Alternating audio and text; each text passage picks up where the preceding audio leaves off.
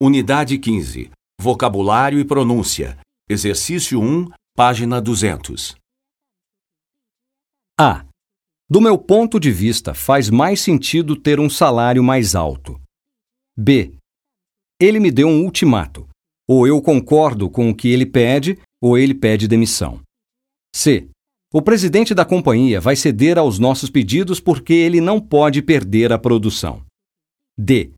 O sindicato só tinha uma exigência: o pagamento de hora extra. E. O presidente do sindicato se mostrou receptivo à sugestão da empresa, que ele considerou justa. F. Eu fiz uma proposta de aumento de 20% e o meu chefe fez uma contraproposta de aumento de 10%. G.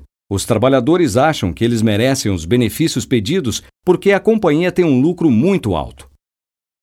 H.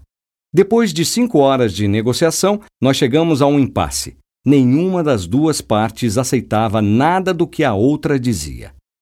I. Os metalúrgicos e as montadoras chegaram a um consenso e os trabalhadores voltaram ao trabalho. J. Os compradores quiseram regatear o preço do nosso produto.